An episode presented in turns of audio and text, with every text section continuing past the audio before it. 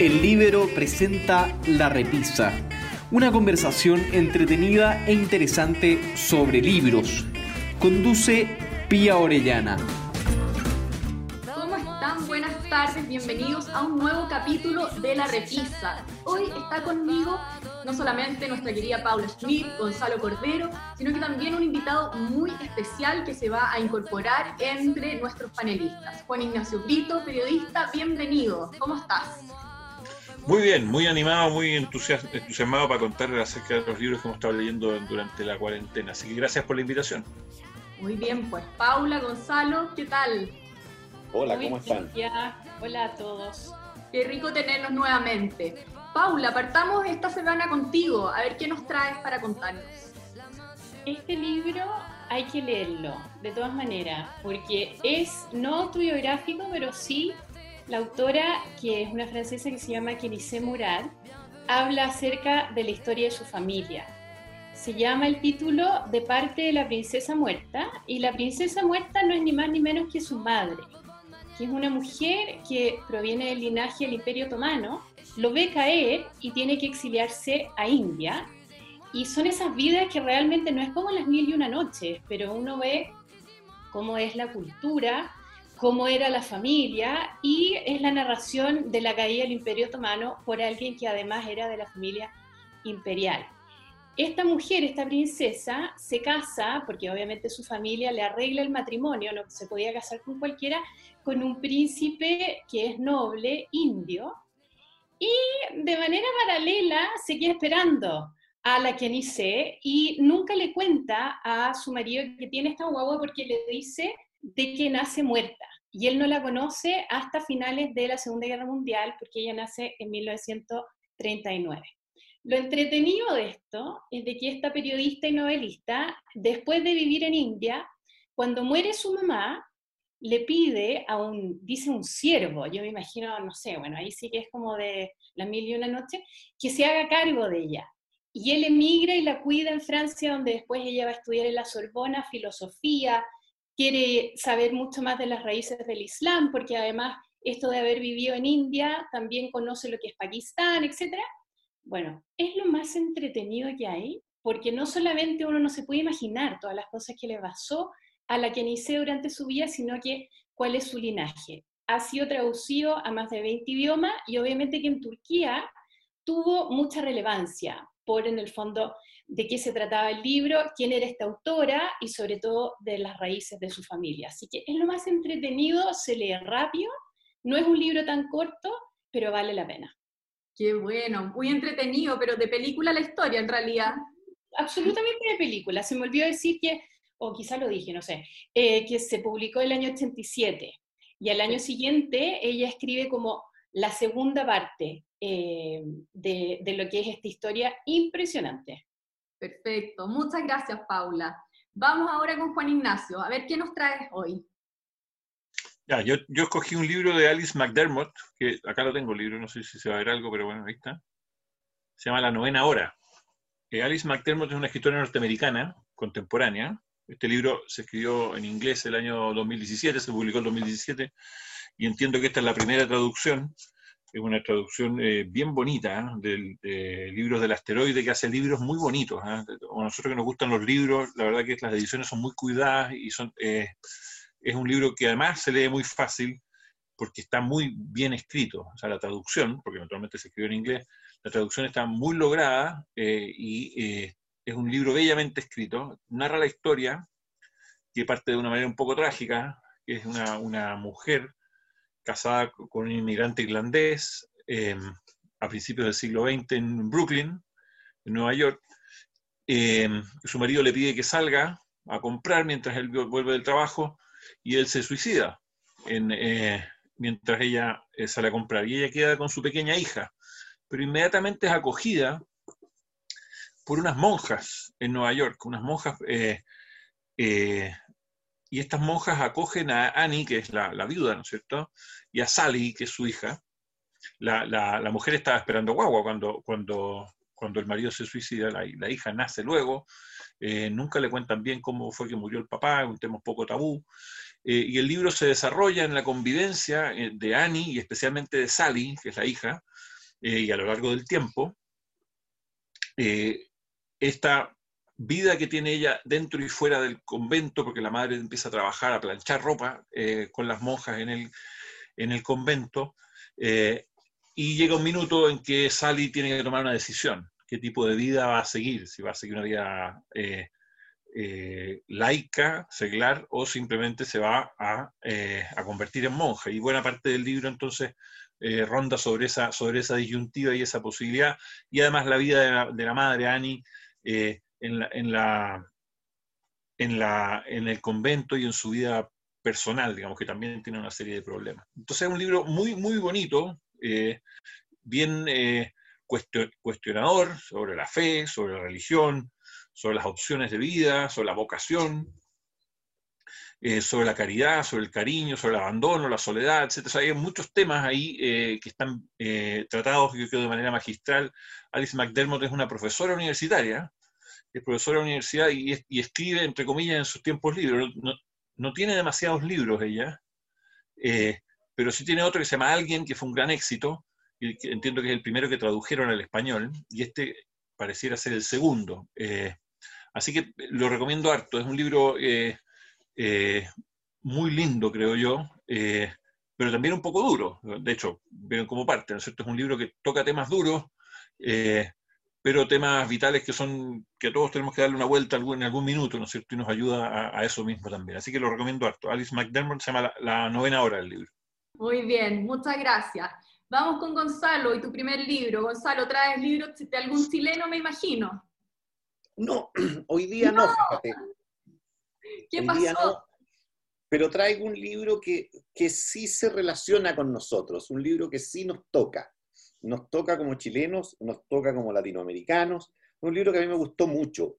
Eh, es un libro que se llama Hija de Revolucionarios, eh, yo alguna vez creo haberles comentado que para mí uno de los temas en la literatura eh, siempre recurrente es el de la relación con el padre. ¿ah? Eh, bueno, este libro lo escribió Laurence Debré. Laurence Debré es hija de Regis Debré. Y por eso que el, libro nos toca, porque Regis Debré fue un personaje que tuvo mucha relación con Chile. Su entrevista al presidente Allende es de lo más famoso de esa época, digamos, del periodo de los 70 en Chile. Eh, y, ella eh, cuenta su, es un libro bastante autobiográfico en que cuenta su eh, experiencia vital de ser hija de, de, una pareja de revolucionarios de izquierda del periodo de la, del París del 68, digamos, ¿ah? y una persona que ha construido su vida con autonomía, con independencia, eh, con una posición política distinta a la de sus padres, distinta a la de su padre. Eh, y, el libro es una suerte de travesía y reconciliación con su padre desde su diferencia. Eh, yo siempre procuro leer algún párrafo que me llame la atención y les voy a leer lo siguiente, que creo que es un párrafo que invita a leer el libro.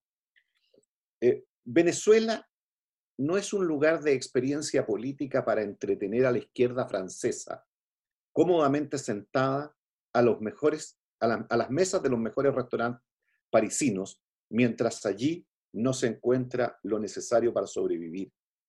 Para mi padre, América Latina constituye una aventura pasajera que le reportó notoriedad. Para mí, es una realidad que corre por mis venas.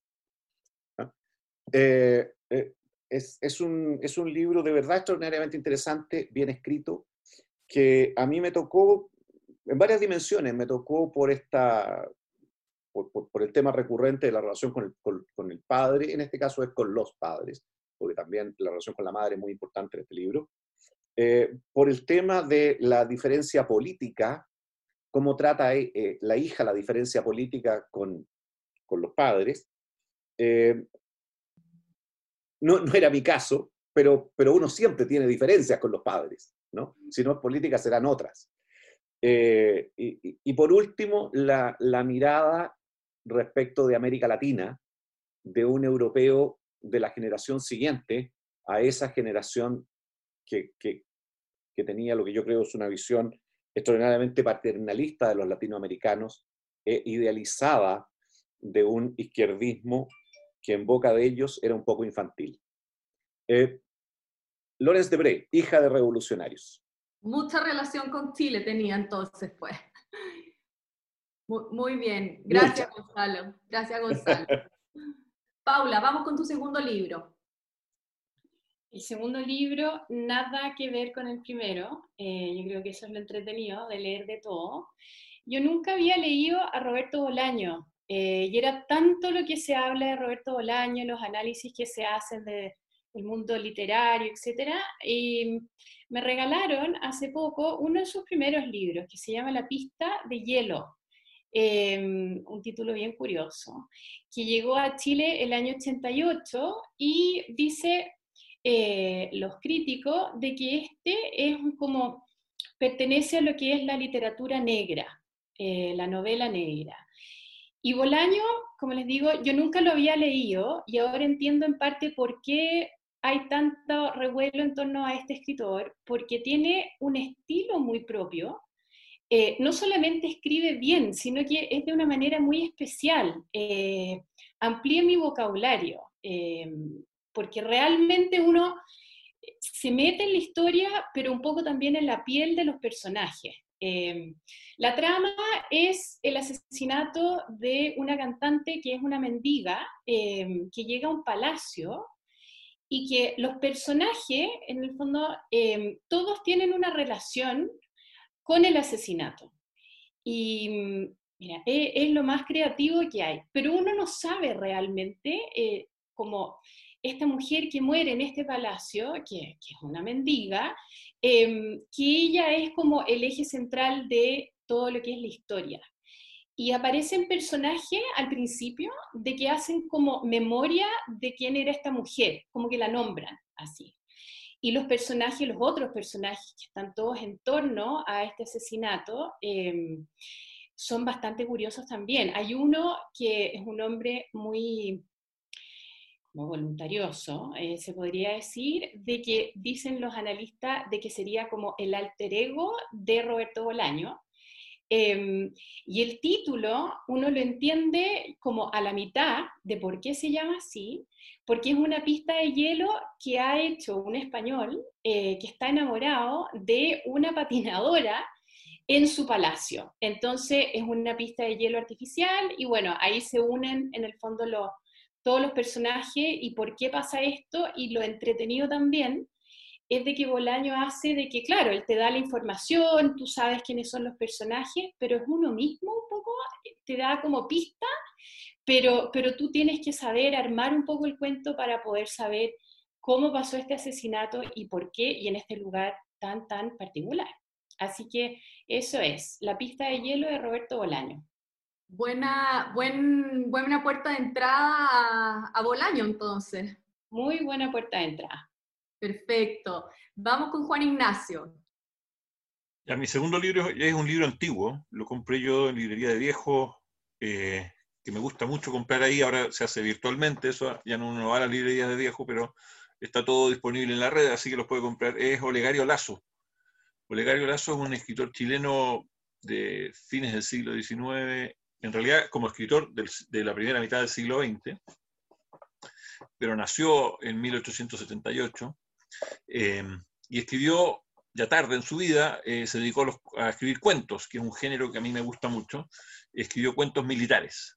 Y este es un libro que es del año 70 eh, 66, perdón. Es un libro del año 66. Em, o sea, editado en 1966, ya estaba muerto cuando fue editado el libro. Donde recopila sus cuentos militares. Olegario es un personaje bien espectacular, en realidad. Es, fue un militar en su vida inicialmente, eh, entró eh, un, oficial de caballería que tuvo un accidente eh, mientras hacía una demostración cuando, era capitán, ese accidente finalmente lo obligó a dejar la carrera militar.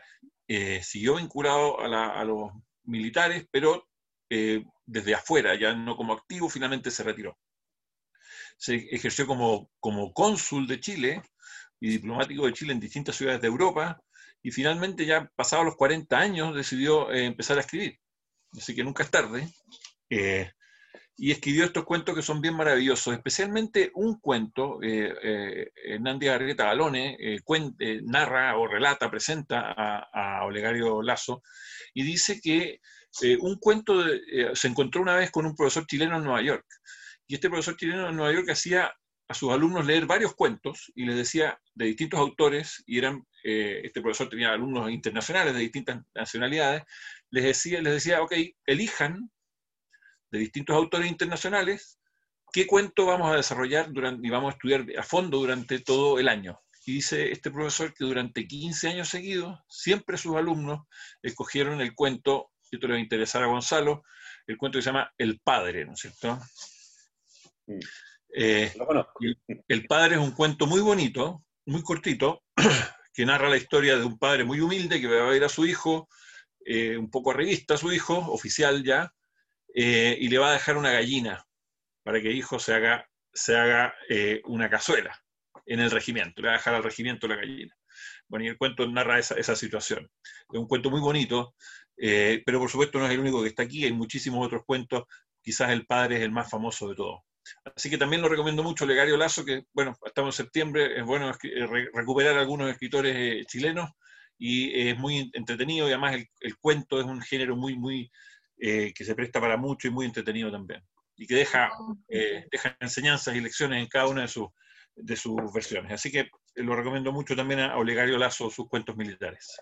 Totalmente, muchas gracias. Además, siempre nos gusta conocer nuevos autores que uno en realidad, no, yo por lo menos no, no lo conocía, así que fantástico.